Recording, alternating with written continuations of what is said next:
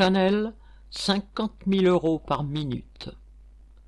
D'après le magazine Forbes, les deux propriétaires de la maison de luxe Chanel, les frères Wertheimer, sont en quatrième position ex aequo du classement des milliardaires français.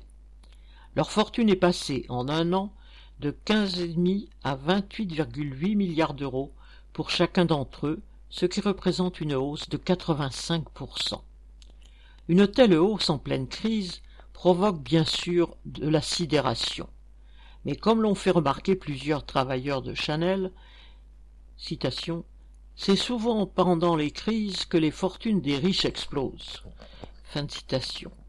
C'est d'autant plus révoltant que depuis un an, des dizaines d'intérimaires ont été mis au chômage.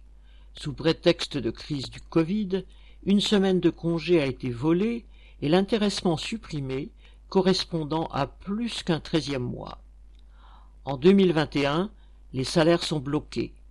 À Chamant, dans l'Oise, les travailleurs en CDI sont mutés d'un site à un autre, ou tournent de service en service pour remplacer les intérimaires, les malades et les cas contacts.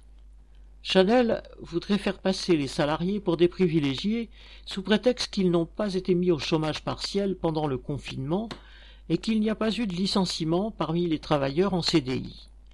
Mais avoir un emploi, ce n'est pas un privilège.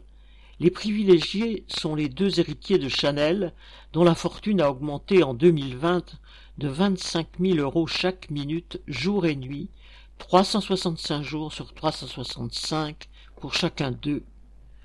Créer des emplois, répartir le travail, augmenter les salaires serait possible en prenant sur les fortunes de ces parasites.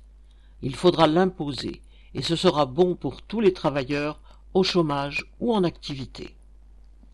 Correspondant Hello.